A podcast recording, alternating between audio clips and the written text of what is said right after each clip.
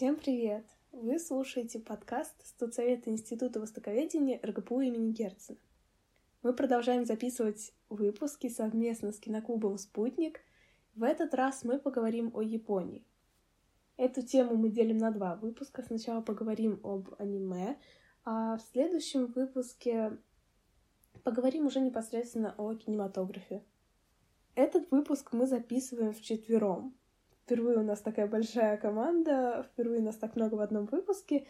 Со мной Полина, она новый участник нашего подкаста, а также уже два знакомых вам человека, Милана и Лиза, которые представляют киноклуб.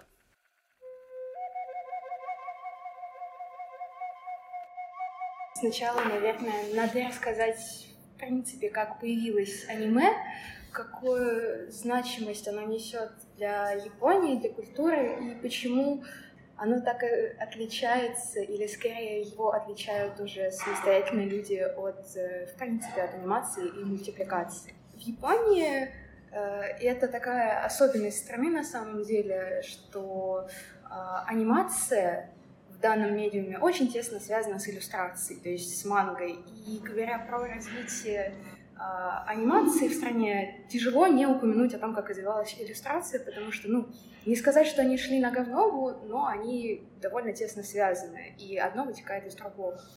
Можно начать дискурс о том, под влиянием ли Америки в Японии начался бум анимации и иллюстрации, или это происходило из истоков Японии, из исторических, из религиозных, но мне кажется лично, что это такой микс, начиная с э, эпохи Хейян, были эмаки, такие свитки с картинками, где неразрывно существовали изображения и надписи, то есть одно не могло быть без другого. Это не просто были какие-то тексты и к ним еще вот иллюстрация, это вот был такой симбиоз двух медиумов. Потом появился Хокусай, он делал свою мангу, оттуда пошла первая манга. Потом была эпоха Мэйдзи, и это, наверное, вот тот вот самый переломный момент, который стал ключевым в этой истории, когда а, американский корабль с командором Перри начали бомбежку. Обстрел из-за того, что Япония отказалась сотрудничать Америкой. И вот тогда к японцам пришло осознание, что они очень отстали от всего остального мира. То есть Япония сама по себе все это время была изолированным государством и не контактировала ни с кем практически. И вот они мариновались, собственно, в соку, и это как бы дало им такую очень сильную культуру. То есть, когда мы говорим о Японии, мы сразу понимаем, что она сильно отличается от нас.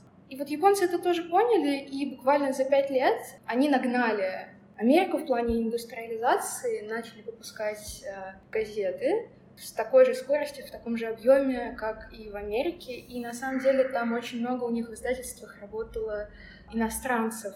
И под их влиянием они создавали что-то новое, создавали всякие интересные, веселые истории, которые развлекали такие, как бы в основном такая карикатура довольно была популярна. Но потом японцы посидели, посидели, подумали, подумали, что американцев слишком много, американского влияния тоже слишком много, и вся, все, что пришло из Америки, оно стало под запретом. Но единственное, что смогло как-то обойти эту цензуру, это манга как раз-таки.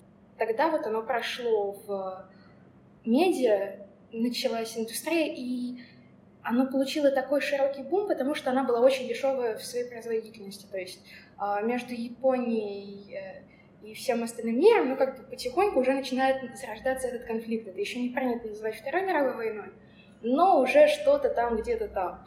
И поскольку все уходило на нужды фронта, манга сама по себе, она была очень востребована. Она делалась на дешевой бумаге переработанной, включала в себя книжка очень много историй от разных авторов, то есть они на конкурсной основе выбиваются и публикуются.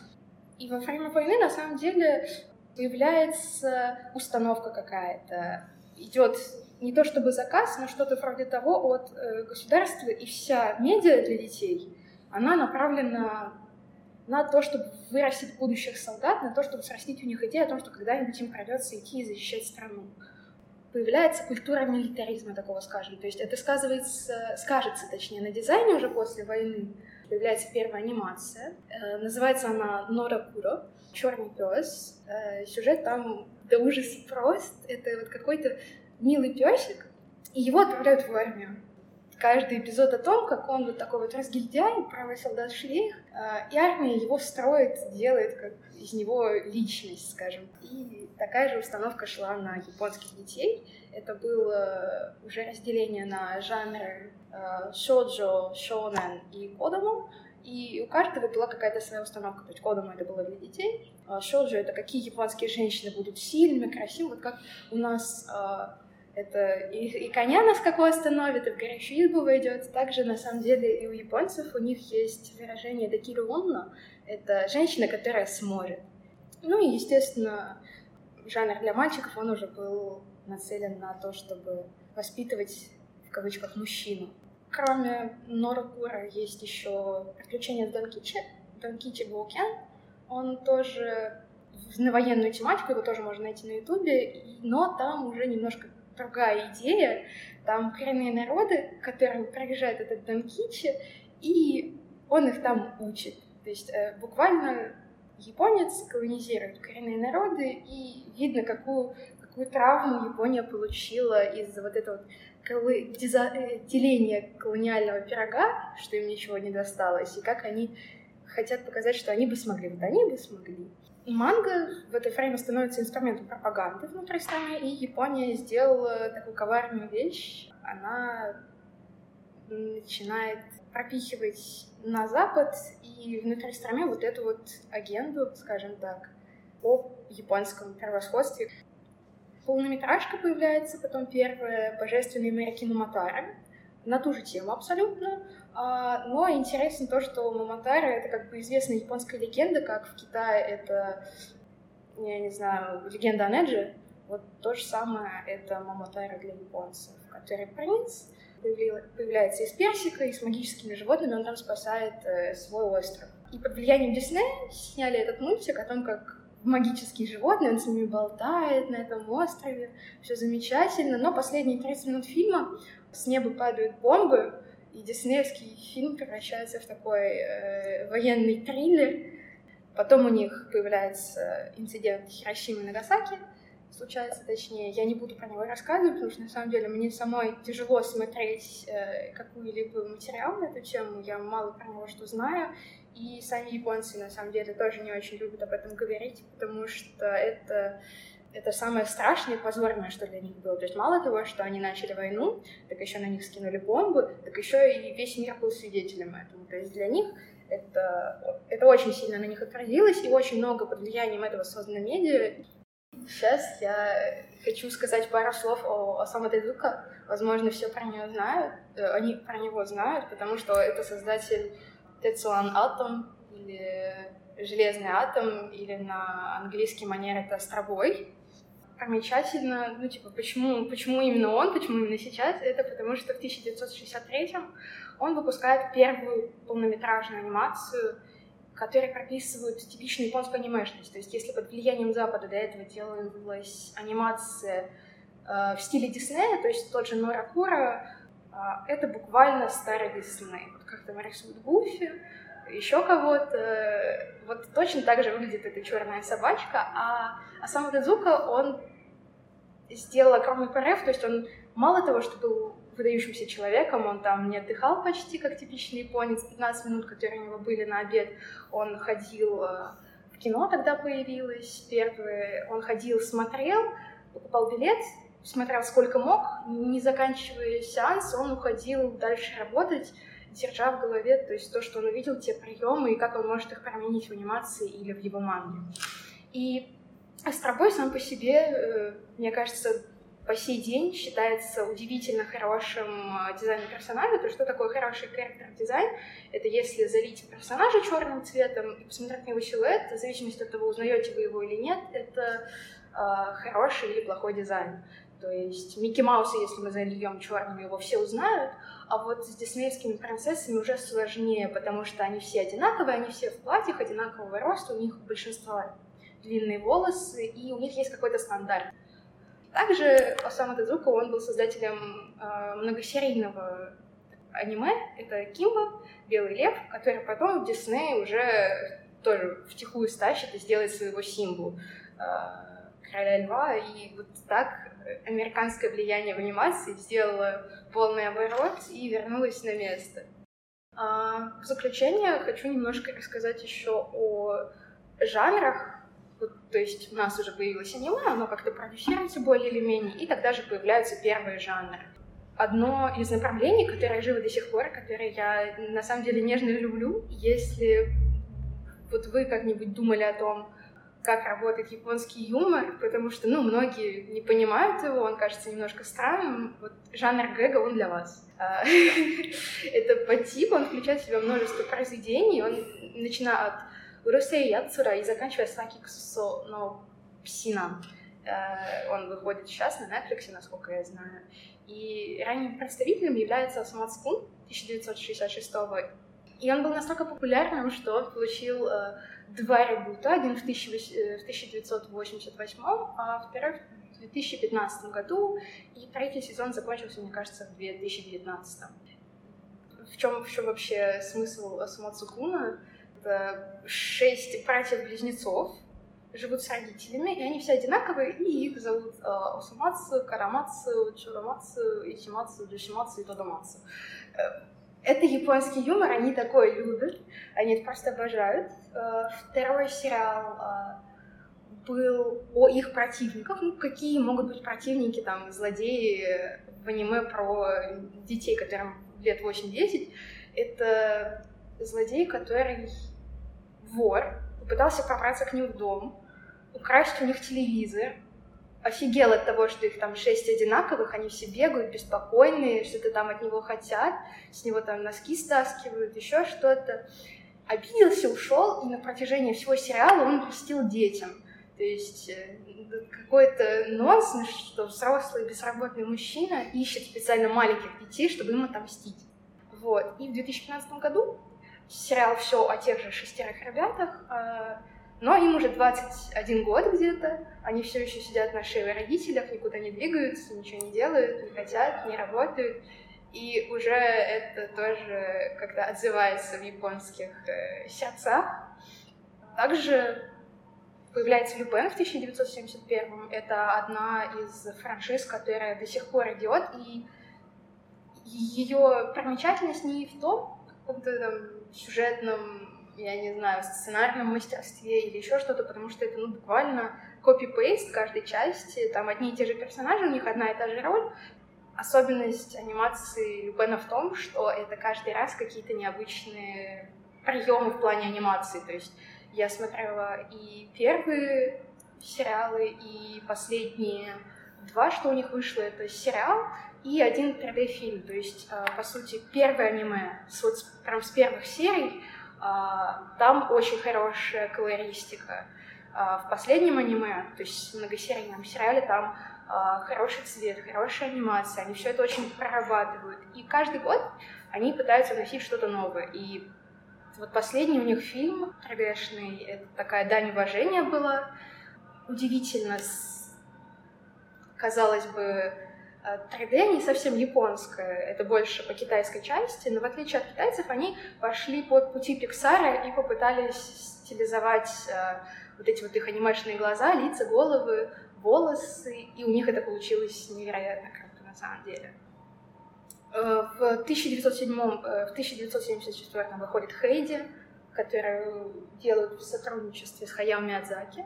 Выходит Дораэмон, это первое, первое детское аниме, Потом выходит уже Dragon Ball в 1986 который дает на самом деле буст всему сёнэну и вдохновляет э, создателей One Piece, Наруто, Ю Ю Хакусё. Это муж э, создательницы Sailor Moon, Тагаши, он потом впоследствии создаст Hunter x Hunter, который тоже, мне кажется, многие знают.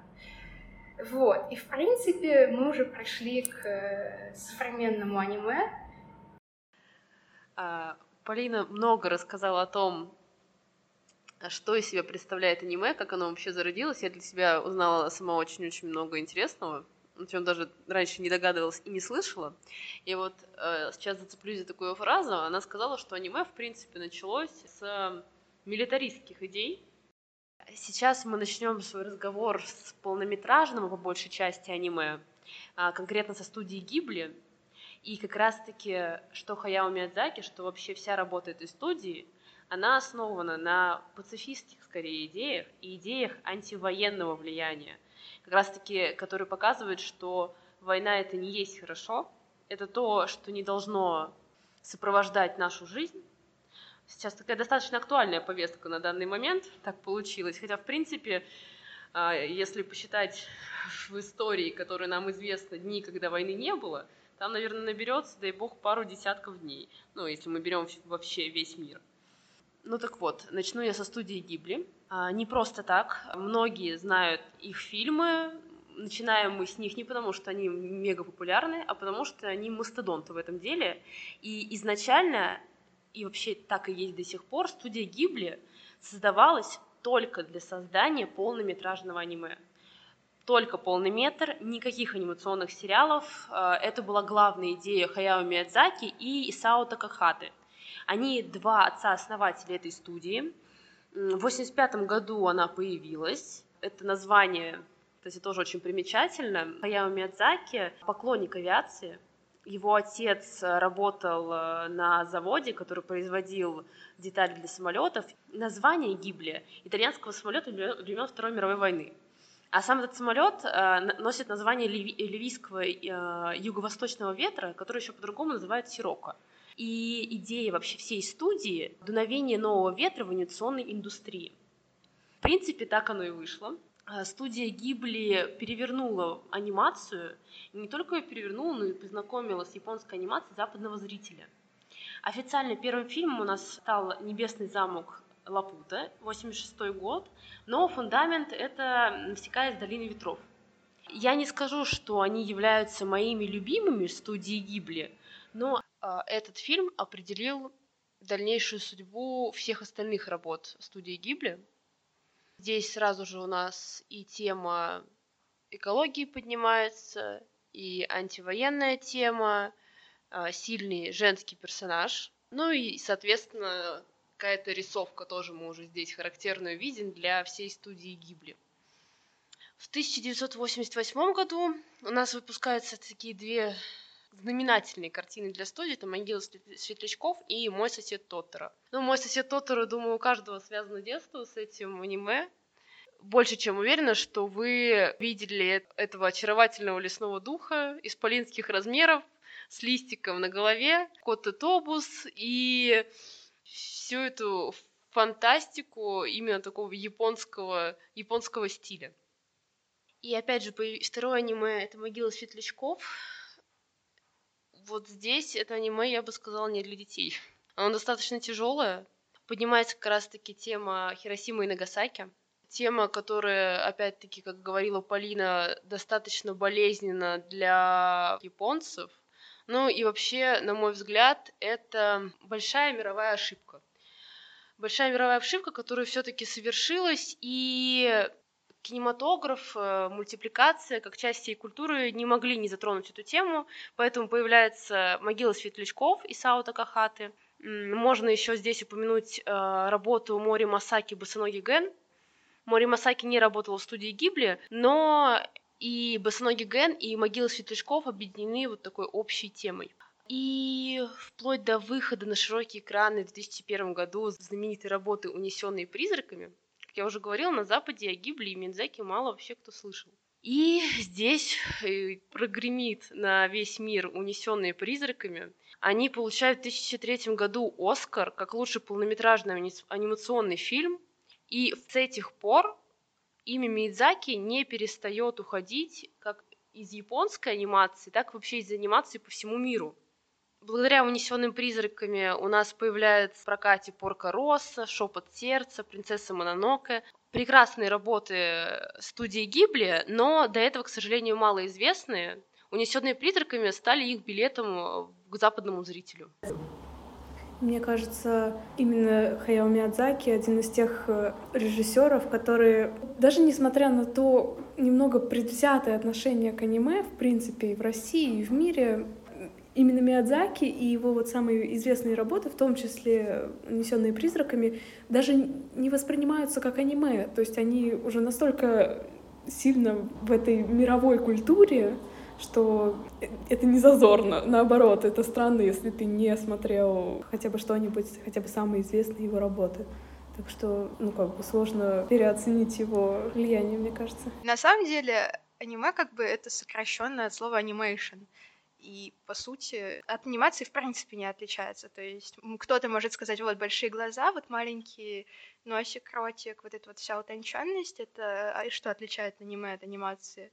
Но это уже визуальная библиотека японцев, то есть они на чем выросли, то они и рисуют, так как и в России, и на том же Западе у них тоже свой стиль. А можно вставить шутку про аниме на типа? Но вообще, на самом деле, действительно так, что с пренебрежением относятся к людям, которые смотрят аниме. Не знаю, к сожалению, это или можно относиться к этому нейтрально, потому что я, например, я, э, наверное, читала больше манги и манхва, но корейской именно. Я бы, наверное, сказала, что мне даже манхва корейская больше нравится, чем аниме манга. Прошу прощения. Вот. Э, но действительно такое пренебрежительное отношение есть. Типа вот там анимешники — это особая такая каста людей, которые... Они специфичный вкус это на самом деле имеют. Я бы не сказала, что аниме — это специфичный вкус, хотя мне кажется, это на самом деле не так. Аниме — это интересная культура, э, и вообще японская культура очень интересная, такая самобытная. Мне очень понравилась та мысль о том, что японцы действительно живут в таком закрытом мире, и выходит оттуда редко, и, как мне кажется, до сих пор выходит оттуда редко-то на самом деле, несмотря на их интегрированность. Э, мне кажется, с помощью аниме это вообще они прям вступили в мир глобально, вот прям аниме, манга, это им помогло, в том числе в культурном мире. А вот к вопросу о восприятии аниме, то есть э, я еще хочу добавить, на самом деле, что это как и с кинематографом на самом деле. То есть был же эксперимент, когда находили какие-то посел... поселение, где люди в течение нескольких поколений не связывались никак с технологиями и не знают, что это такое. То есть им объясняли концепт кинематографов, что-то включали, и как бы саму идею они понимали, а вот почему тут такой монтаж, почему там в кадре только голова, для них уже это как-то воспринималось довольно тяжело, они это не понимали. И мне кажется, то же самое с аниме и анимацией в принципе. То есть почему так много, на самом деле, лайф-экшенов всяких, это потому что не японскому зрителю очень тяжело воспринимается что-то нарисованное, то есть нет как бы наработки, насмотренности в этом медиа, и они воспринимаются как-то ну, не очень хорошо просто, и все. А я полностью соглашусь и соглашусь с Евой, когда она сказала, что многие не воспринимают Мидзаки как аниме. Это действительно так. Думаю, даже ваши родители видели Миядзаки, и они не сразу понимали, что это аниме. Или когда узнавали, что это аниме, да, это так оно выглядит. И у них как-то менялось представление, они не могли сопоставить это с тем, что видели, может быть, у вас в просмотрах или то, что вы там им показывали что-то вроде Наруто, Ван Писа и таких достаточно знаменитых аниме-сериалов, Мидзаки для них существует какой-то другой вселенной, но Мидзаки это все-таки аниме. Это японская студия, японская анимация. Когда говорят, что Мидзаки это не аниме, этим и подчеркивается влияние вообще всей студии Гибли на остальных режиссеров, которые не менее известны и популярны сейчас, потому что студия Гибли, она открыла полнометражное японское аниме. У каждого, думаю, есть свое любимое аниме студии Гибли. Для меня, например, это «Ходячий замок». Я смотрела все работы э, и Хаяо Миядзаки в общем студии, и несмотря на это, я понимаю, что «Ходячий замок» для меня остался главным я еще достаточно много читала на тему того, как создавался этот мультфильм, и что художники, вся студия снималась с места в Японии насиженного и уезжала во Францию, уезжала смотреть Альпы и рисовать виды.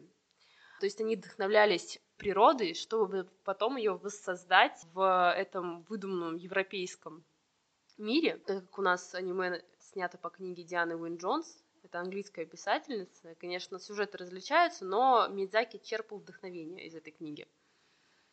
И, в принципе, у Мидзаки есть аниме для каждого возраста. Есть аниме, которое больше подойдет детям, как «Рыбка Поньо» а, на утесе, как тот же Моси Тотор. Есть аниме, который подойдет а, более старшему поколению.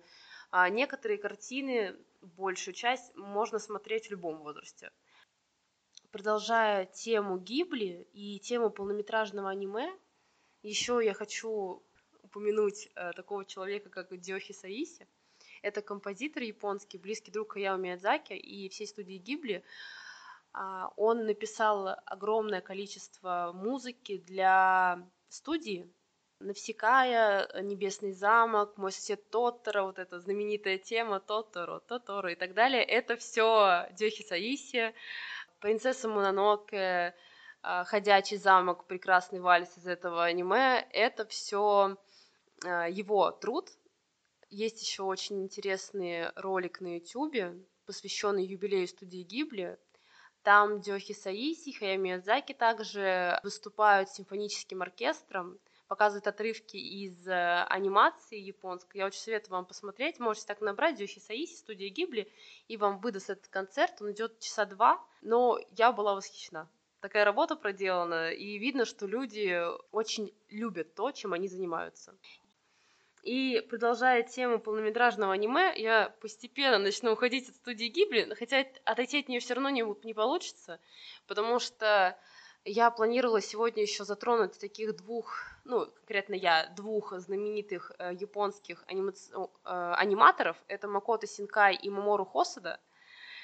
И здесь тоже приложил свою руку Миядзаки к их творчеству. Если Макото Синкая некоторые называют новым Миядзаки, он более молодой, ему сейчас, по-моему, 49 лет, а, то есть еще полон э, творческих сил, и, думаю, порадует нас не одной работой. А, вы наверняка слышали и знаете его по такой работе, как «Сад изящных слов», 5 сантиметров в секунду, и очень-очень знаменитое твое имя. Его анимация сразу же видна, невероятный задний фон, детальная прорисовка до мелочей всего, что окружает главных героев, какие-то завораживающие виды на небо, на облака. Есть даже сравнение его работ и реальных мест, которые существуют в Японии. И ты не с первого взгляда даже можешь понять, где это нарисовано, а где сфотографировано. У него в 2019 году, одна из недавних его работ, выходила аниме «Дитя погоды», да. И я в него ходила в кино, и мне на самом деле не очень понравилось по сравнению с предыдущими его работами. Мне Слушай, показалось оно как-то более, ну, послабее. Но меня так впечатлило вот, вот эти конечные, особенно кадры с Токио, это просто фантастика. Вот, если честно, у меня было чувство, что он только ради того, чтобы нарисовать вот эти виды Токио, задумал все аниме. Ну, ну это действительно того стоило. Да, согласна, потому что к Макоту Синкаю э, за визуалом. Э, хотя я все равно больше люблю работы Мидзаки, ну и вообще студии Гибли. И даже сейчас скажу, что, в принципе, мне и задний фон, ну, герои тем более, тоже больше нравятся у Миядзаки, но у Макото Синкая совершенно другой стиль, и иногда такое ощущение, что ты смотришь фильм, а не аним, аниме. Это невероятная прорисованность, проработанность, но мне обычно не хватает какой-то целостности сюжета. Бывает такое, что ты смотришь, и будто бы что-то он не договаривает. Или, может быть, он еще слишком молод, поэтому упускает какие-то моменты. Мне кажется, что он скорее не то чтобы не договаривает, он дает э, зрителю просуждать. То есть э, он не хочет делать работу за зрителей и чтобы... Это... Мне кажется, его картина, она вообще цельная, потому что ты... мне очень понравилось 5 сантиметров в секунду, мне когда заговорили об этом, я прям... И саундтрек у меня в голове заиграл, и вот как это конечная финальная сцена, где они там стоят напротив, друг напротив друга, и ветер такой, вообще вспомнил школьные времена.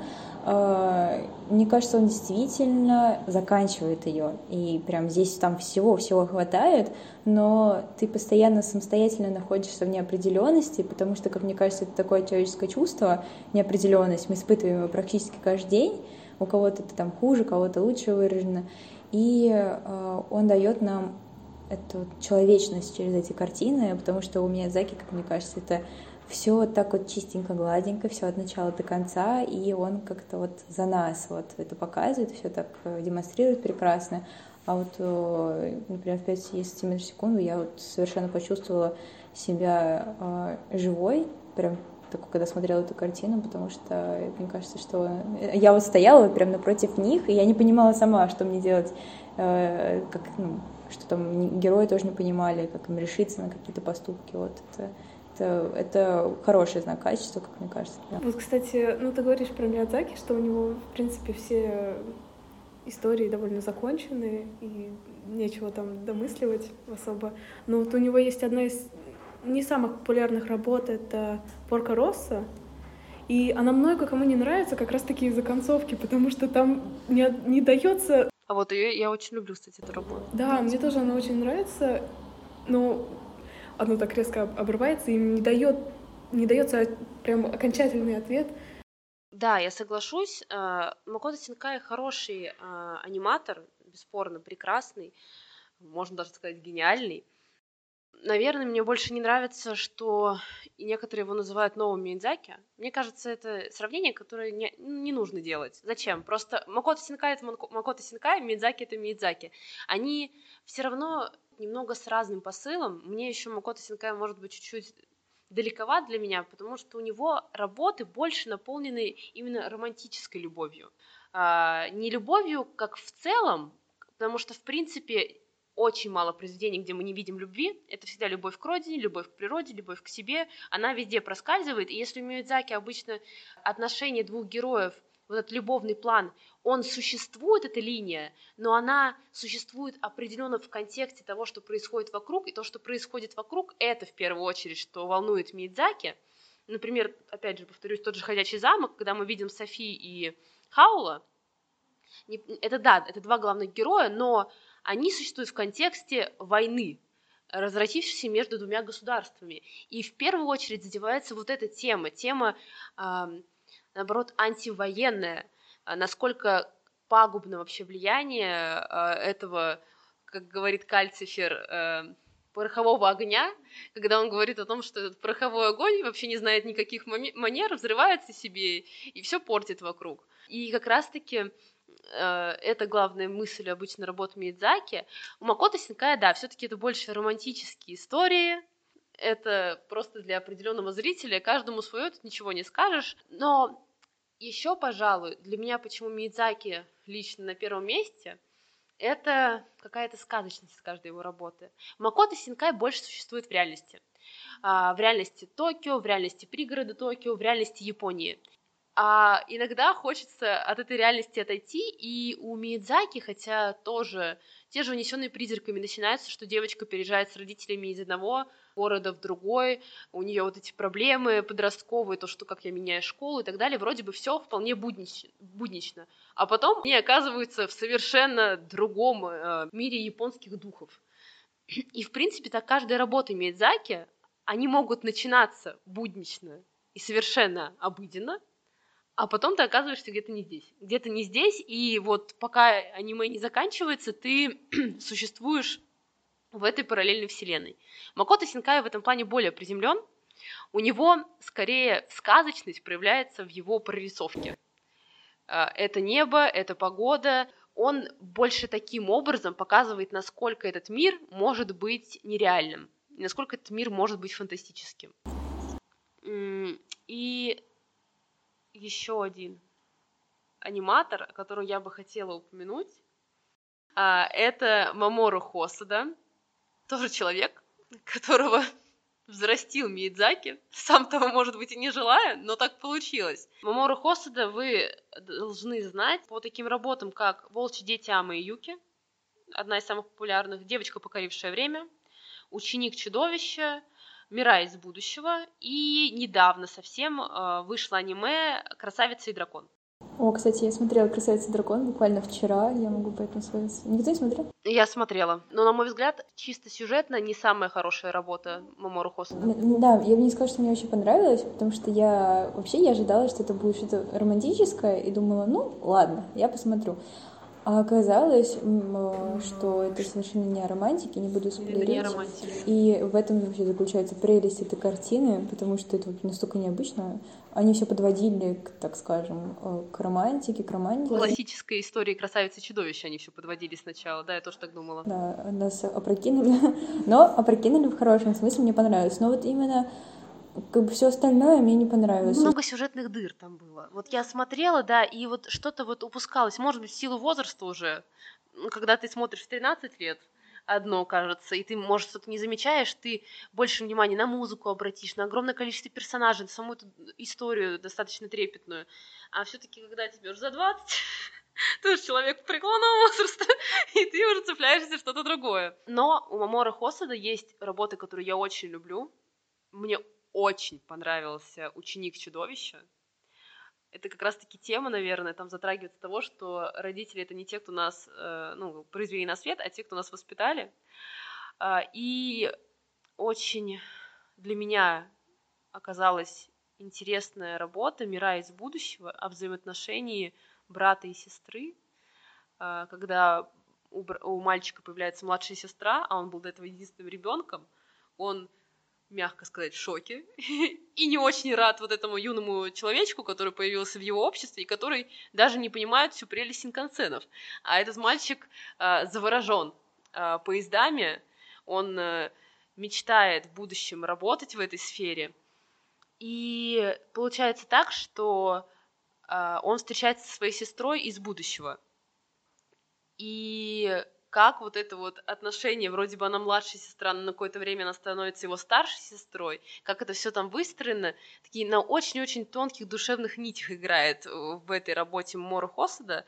И я думаю, он очень долго шел к своим работам в том плане, что это замечаешь, насколько они все такие трепетные и душевные, потому что по рисовке, по рисовке он, наверное, мне нравится меньше всего. Она у него самая простая, я бы так сказала он, он и не хочет на ней делать акцент. Не потому что не может, а потому что не хочет.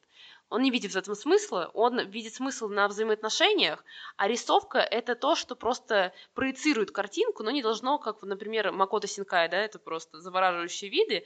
У Мамору Хосада все проще, все проще, а, линии ровнее, а, краски не такие яркие, но от этого не менее прекрасные работы. И вот почему, я думаю, так произошло. Вообще, а, Хосада, как он стал аниматором, он с 12 лет увидел работу Миядзаки «Замок Калиостро», влюбился, а, записался в кружок рисования, и с этих пор загорелся идеей стать аниматором в студии Гибли. Поступил в университет, а, написал письмо, ему ответил сам Миядзаки. И вот что он ему ответил мы не можем сейчас взять на, вас на работу, потому что это пойдет в ущерб вашему таланту. Пока вам лучше развивать свой дар самостоятельно в другом месте. Ну, мы бы, сказал, вежливо послал, да? Но на самом деле спорный момент, потому что, может быть, Мидзаки увидел что-то в этом юном художнике и понял, что этот художник, ну, сейчас этого художника его студия просто переломает. И Хосада работал уже, работал долгое время в другой студии, и в 2000-х годах его позвали а, режиссировать «Ходячий замок». Он с удовольствием согласился, но его отвергли. А, раскадровка, которую он прислал, не понравилась режиссеру анимации. Посчитали, что рисунки Маморо не соответствуют э, стилю, который устоялся уже в Гибле, а это так, он не похож по стилю на Гибли, и это хорошо. Просто я вот опять же думаю, если бы он попал в Гибли, скорее всего, тогда юным, он бы стал рисовать как в Гибли, и мы бы не увидели его таким, как он есть сейчас. И это просто бы, ну, стерло его. Стерло, и он бы стал еще одним. А, поэтому он, кстати, очень сильно расстроился тогда.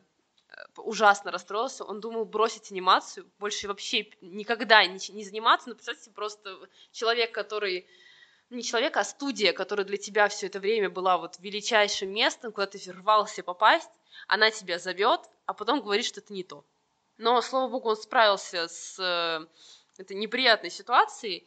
И в 2005 году э, он начинает работать над точнее, уже закончил работу над One Piece, он режиссировал полнометражный фильм по мотивам манги, и потом через год заявила себе в самостоятельной режиссуре, режиссуре э, девочка, покорившая время.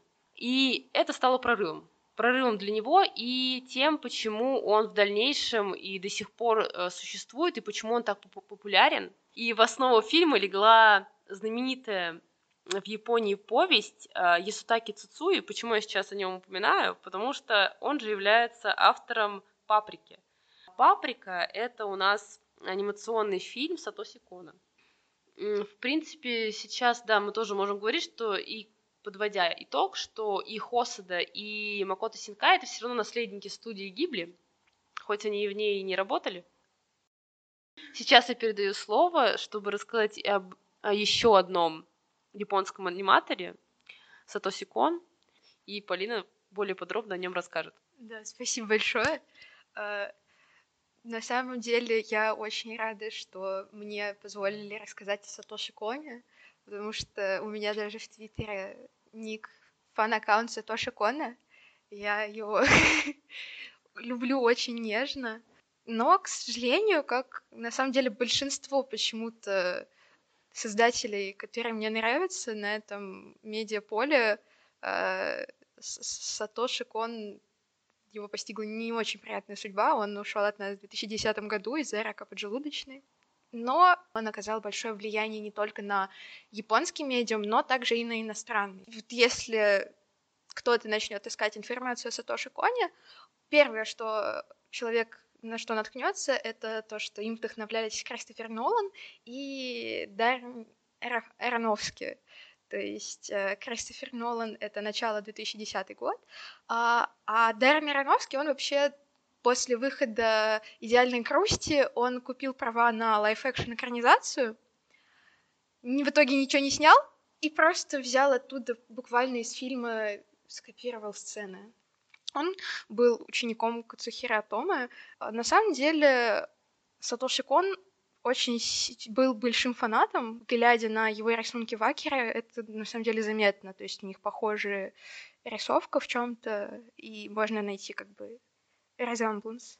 Вот, он также работал с Масаки Юасой. А, его первым анимационным фильмом был а, Perfect Blue, «Идеальная грусть», и он там был режиссером.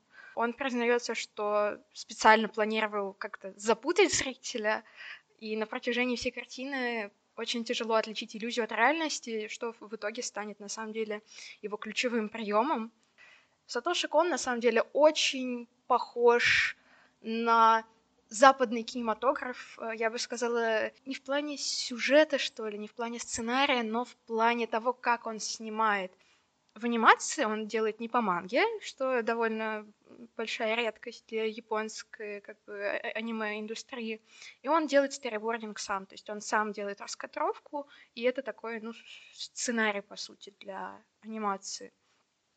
И вот эти вот его переходы от одного другого, как оно переключает внимание зрителя, оно сделано довольно по-киношному. И он рад, что они смогли озадачить зрителя, нежели чем разжевать все по кусочкам, а потому что на самом деле идеальная кровь, она очень интересная, и на протяжении всего фильма у тебя такой саспенс. Типа, что, почему, что происходит, и слава богу, на самом деле, ты получаешь все эти ответы в конце, и фильм, ну, как бы, имеет свою логическую завершенность, его приятно смотреть, его приятно пересматривать, даже когда уже, типа, все знаешь. Это особенность э, плане повествования, она появляется и дальше в «Паприке», и в «Актрисе тысячелетия». И комментируя как бы идеальную кровь, он сказал, что одна незначительная вещь в вашей жизни тянет за собой другую, и ты теряешь себя вне зависимости от того, на какой ты мир смотришь. Э, типа уже все разваливается, а ты не понимаешь, реальность это или как бы иллюзия. И вот после перемещений между этими мирами посредством его фильмов ты находишь самого себя и определяешь сам, вот, типа, вот это правда, это неправда, вот это вот, как бы реальность, и вот тут мое место. Сам фильм, он о Миме. Мима была поп-айдолом, она была поп-певицей, и вот она, по сути, делает то же самое, она переходит из одного мира в другой. Незнакомый, немножко страшный, она меняет профессию певицы на актрису. И ей предлагают э, для продвижения сниматься в эротической съемке для журнала, а потом э, в таком телесериале.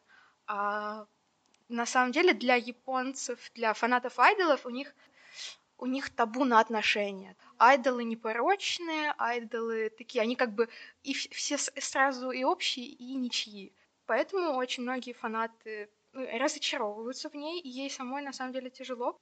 А, говоря об актрисе тысячелетия, это следующий его фильм. По сюжету там двое журналистов приезжают в загородный дом к звезде кинематографа довольно старенькой, это Фудзивара Кёко, и в ходе ее рассказа они вместе с ней перемещаются по воспоминаниям, она рассказывает свою историю, но при этом это выглядит как фильм, как будто бы они на съемках фильма. Этим Сатоши Кон и интересен тем, что у него такой вот между, между реальностью и сном а, немножко сюжеты идут. Вот, следом за актрисой Кон начинает работать над крестными отцами Токио. И, в принципе, по своей сути, они похожи довольно по настроению, в отличие от той же истинной Крусти. Рождественская история, по сути, является полукалькой, полуотсылкой э, на рождение Христова. Там тоже есть младенец. Все так или иначе у нас в итоге завязывается на семье, и мне это очень понравилось. И Сатош Кон в очередной раз радует, конечно, операторской работой и этими интересными переходами. Также хочется похвалить режиссера за то, что он показал жизнь э, бездомных, потому что японцы сами по себе, как мы уже выяснили на примере Хиросимы и Нагасаки, они не любят говорить о чем-то нелицеприятном. То есть они стараются всегда это замолчать, у них есть поговорка, типа, забивать выступающий гвоздь. То есть любой японец, который хоть как-то выступает из общей массы, его стараются забить. Буквально.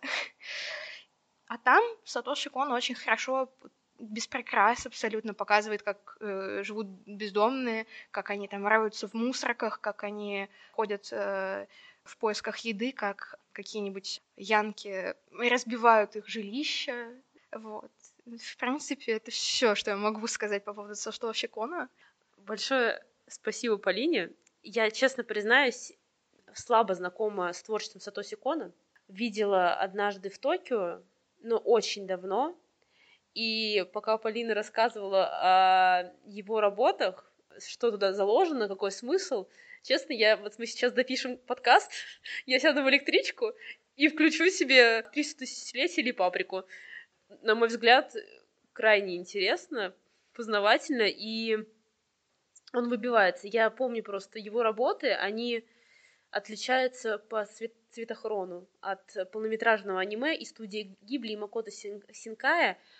Такое ощущение, будто бы они приглу приглушены максимально, чуть ли иногда такое ощущение, будто бы они черно-белые, выведены даже до, до такой степени. Цвет как вымочен, вымочен и слегка стерт из этих работ. Думаю, это связано и с характером того, о чем он говорит, как правильно сказала Полина, вот эта неприемлемость всего, что неприглядно глазу в японской культуре. Вот в его работах такое ощущение, будто бы он этими красками пытается показать, как все остальные воспринимают эту неприглядную сторону – но насколько она все равно связана с каждым человеком, и то, что от нее никогда не деться. А сейчас, я думаю, нам стоит м- перейти к такой теме, как влияние японского аниме на культуру других стран. На самом деле у меня не такой большой блок, я думаю, после Евы добавит. Вообще аниме, как мне кажется, не могло не повлиять на западную культуру, потому что уже вначале было сказано, том, что это такой сделал круг и пришел к влиянию на Америку и Здесь уже тоже говорилось о реквиеме в мечте, об истинной грусти Сатоши Кона. И вообще вот можно уточнить, например, какая сцена это, это была, когда героиня Дженнифер Коннелли, она кричит под водой, то есть он цитирует эту сцену прям, ну, наверное, не цитирует, а копирует, так скажем. Также у в Черном лебеде у него развешаны фотографии аниме-героев на стене главной героини. Это тоже копирование целой сцены. Вообще, когда я была маленькой, я смотрела «Годзиллу», и когда была тоже помладше, смотрела цикл Тихоокеанского рубежа, и я думала, ой, так навеяно Япония, очевидно, но никогда не задумывалась над тем, что действительно навеяно Японией. Это конкретное цитирование, где-то копирование э, японского кинематографа, японской манги, э, манги, японское аниме. Прям Например, Годзилла, это же вообще 98-2014 год, это чисто японская. Ну, это ремейк, это считай, ремейк их работы. Да, любимые всеми трансформеры, но оказывается тоже это все японское влияние, причем это очевидно, но ты об этом как-то не задумываешься. Ты задумываешься об этом, когда ты уже об этом узнаешь. Такое, о, да, оказывается. Э, вообще, э, также «Черепашки-ниндзя». Я в детстве их любила за завтраком очень смотреть. И вся вот эта японская тема, это прям так прослеживается, во-первых, э, героев самих, вот эти вот там повязки, и все эти монстры, которые там живут, и вот эта сама какая-то анимация такая, мне кажется, какая-то не чисто американская, это такая помесь японского. Сейчас есть также не очень удачные проекты, типа вот, проект со Скарлетт Йоханссон «Призрак в доспехах». Он такой динамичный, интересный в плане с э, визуальной точки зрения, но по сюжету так себе. Еще я узнала о том, что есть «Тетрадь смерти», который снял Netflix — это прям плохо, плохо, там, да, вплоть до трейлера, каких-то картинок, я посмотрела отрывками, в общем. А, также вот из недавнего, что смотрела, это от Netflix, опять же, про Ведьмака, это про молодого Весемира, и мне понравился про мультик этот с вот этой типичной аниме-рисовкой, которая немного как будто сглажена а, американской анимацией, это прям очевидно было но все равно очень интересно, потому что это помесь американской культуры, японской культуры и польской культуры. Это прям вообще тройной комбо, это прям круто. Ну и «Матрицу», все мы знаем, когда мы там видим эту заставку, титры, это, ну, понятное дело, Япония. «Звездные войны», наверное, это чуть пораньше, да, такого, может быть, бума на именно аниме непосредственно, но это именно на мангу. Это «Звездные войны», прям, это костюмы, костюм Дарта Вейдера, это чисто японская тема. И «Аватар», Конечно, мы все знаем, это и мультик «Аватар», и чем-то фильм навеяно, все вот эти аниме-темы, и это прям интересно, то, что западная, европейская культура, они заимствуют и иногда не цитируют, а прям копируют, и, наверное, это хорошо, потому что это такая мультикультурность в том числе включается, привлекает больше, большую часть другой фан-базы. Да, я вот соглашусь, как раз ты сказала про Аватар, который Легенда мультсериал «Легенда, Легенда о Банке», да. да, они прям напрямую свой мир строят, вдохновляясь азиатской культурой, азиатской культурой, причем разными азиатскими культурами, и делают это очень, ну, с любовью, я бы сказала. Без, сати... без сатиры и без надругательства, да. И затрагивают при этом важные темы. Я в детстве его очень сильно любила, и вот ты говоришь, черепашек ниндзя смотрела? Да, я Аватара тоже, кстати, смотрела, мне тоже очень нравилось. Я, я смотрела, черепашки ниндзя меня, меня прошли, а у нас по Никелодеону показывали Аватар Легенда о Банге, и я просто ждала 11 вечера. Да, и ты пересматриваешь его до сих пор, и он до сих пор актуален. Вот это действительно то, что называется классикой, мне кажется. Тем более они сейчас фильмы еще снять. Netflix. Netflix уже снимает сериал, да, не зная, что у них выйдет. Вот, фильм был. Фильм был, очень неудачный фильм. Отвратительный фильм. Но из удачного у Netflix есть аниме, которое тоже вот немного как бы уже мои рекомендации пошли, похоже. Э, у них есть Человек дьявол Плакса. Это он не очень длинный, он тоже сериал. Я не знаю, он такой цельный. Да, э, по поводу Дивилмена, на самом деле, если переходить к рекомендациям, то ну, сам по себе Devilman от э, Netflix э, это тоже ребут. У Devilman очень много ребутов. Э, э, и вот это самый последний. И там аниматор Масаки Юаса. У меня его любимая работа — это «Игры разума», по-моему, 2004 года. Это просто... Я я фанат. Я недавно пересматривала, и там есть сцена, мне кажется, это моя любимая сцена из аниме, в принципе, сцена встречи с Богом, то, как он это рисует, это просто это фантастика. У него тоже, вот если вот у Сатоши Кона есть вот эта нотка безумия, но в таком черно-белом и очень грустном, напряжном контексте, то здесь это очень жизнерадостно. Да, да, это такой фестиваль, мне кажется, у Масаки Уасы. Угу. Я бы советовала его смотреть. У него есть студия, называется Сару обезьяна, они очень много хороших вещей сделали, и в отличие от Сатоши Кона, он до сих пор жив, и он еще делает что-то. И вот его плюс в том, что он успел много чего сделать. А, я бы советовала это тем, кто говорит, что им не нравится стиль аниме, вот эти вот пучеглазые персонажи, они их боятся, не любят, э, и вообще это не наше. вот Масаки Юаса, он для вас, потому что он показывает, что аниме — это не просто вот эти вот большие глаза, это может быть что угодно абсолютно. У них последняя работа 2014 года — это пинг-понг.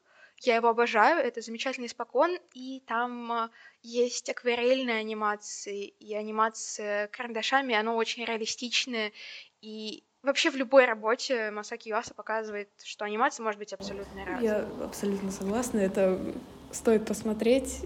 А, он, кстати, по-моему, какое-то отношение имеет к время приключений. Он какой-то из эпизодов рисовал, по-моему, Да, то ли да, в шестом он сезоне, то ли в В, пятом. в нескольких э, эпизодах он участвовал как аниматор. Он как будто бы более понятен будет зрителю, который к аниме не то что не привык, но просто какого-то особого рвения и желания смотреть его. Вот на самом деле, мне кажется, он тоже больше в сторону кино направлен, потому что вот такой, у него немножко артхаус. То есть он непонятен и японцу, и европейцу в одинаковой мере. А я еще обманула, у него, после... у него последний был «Руки прочь от киноклуба», а не пинг-понг. Затрагивая тему влияния, ну, точнее, обратно к ней возвращаясь, мне кажется, из э, китайской анимации я могу посоветовать довольно недавнюю работу «По ту сторону океана». Там очевидно довольно влияние по стилистике, то, как оно выглядит, но при этом все культурные все отсылки относятся непосредственно к китайской истории, к китайской культуре, но как бы визуально это вдохновлено японским аниме. И вторая работа китайская, которая мне очень нравится, это одна из моих любимых, э, называется «Хорошего дня». Это фантастика. Вот Милане понравится, Милана обязательно посмотри. Ну, это прям моя рекомендация. И последнее — это корейская анимация. Тоже очевидно, что... Ну, для меня очевидно, прослеживается влияние аниме. Называется «Король свиней» 2011 года. Тоже прекрасная работа, очень малобюджетная, и это заметно по рисовке. Но на самом деле вот это тот момент, хотя для меня критерий визуальности, красивой рисовки, красивой картинки довольно важен, здесь мне было плевать. Это мой любимый контраргумент э, на все подобные случаи, потому что здесь э, чуть-чуть более плохая рисовка работает на идею. Вот если японцы, как э, Полина сказала, не любят э, выворачивать вот эту подноготную жизни, то корейцы — это просто мастера вот этой чернухи. И здесь затрагиваются серьезные и сложные темы без всяких приукрас. Это то насилие, которое... Оно, оно не искусственно нарисованное и не красивое насилие. Оно вот действительно такое отвратительное, мерзкое и неприятное. Его сложно смотреть. Ну, по крайней мере, мне было сложно смотреть. И вот эта вот довольно плохая рисовка только усиливает э, зрительское восприятие этого мультфильма. На самом деле, э, по поводу не только японского аниме и и рисовки, которая работает на идею, я могу еще посоветовать э, агентов времени китайского. Он недавно совсем вышел. И рисовка там немножко слабее, чем в японском каком-нибудь аниме. Стиль, очевидно, очень похож. Э, Сама по себе, сама по себе анимация, она немножко чопорная такая, немножко как будто бы там не хватает кадров, но она очень хорошая в плане того, что она мне, как мне кажется, это особенность у китайцев, она очень эмоциональная первую половину, а вторую половину там происходит какой-то лютый детектив с путешествиями во времени. э, Китайцы в последнее время вообще много начали рисовать аниме. У них не очень хорошо пока что получается, но они стремятся, и я думаю, в ближайшем времени будет э, гораздо больше крутых работ. А, Я думаю, мы постепенно уже начинаем заканчивать. А, Единственное, что я бы хотела посоветовать от себя лично, если смотреть, это японская работа аниме «Психопаспорт». Должно, на мой взгляд, заинтересовать юристов. Должно. А, Потому что там показывается мир, антиутопия, 20, э, 22 век, Япония, когда система под названием Сивил, Сивилла, стала определять э, уровень, коэффициент преступности человека. То есть, наведя на него специальный э, аппарат, Э, можно было понять, способен ли этот человек на преступление или нет, даже если он его не совершил. Меня в свое время о многом заставило задуматься. Я пыталась перенести ее на нашу реальность и вообще понять, как это будет здесь все соотноситься и с точки зрения юриспруденции, с точки зрения психологии. Такое аниме, которое может э, не только порадовать глаз, рисовка, кстати, там очень хорошая, но и заставить э, тебя погрузиться в него и, пожалуй, очень многое обдумать. А, ну и подводя такую концовку, я опять хочу от киноклуба напомнить, что 25 февраля, это пятница, а, на юридическом факультете, это 20 корпус, мы будем показывать аниме «Ветер крепчает» студии Гибли в 5 часов, кабинет 328 Большое спасибо еще раз Еве, что она нас с Лизой позвала. Надеюсь, вы рады нас слушать. А, и обязательно приходите, обязательно смотрите. Не думайте, что аниме это только для анимешников, да. А, аниме на самом деле для всех просто нужно найти свое.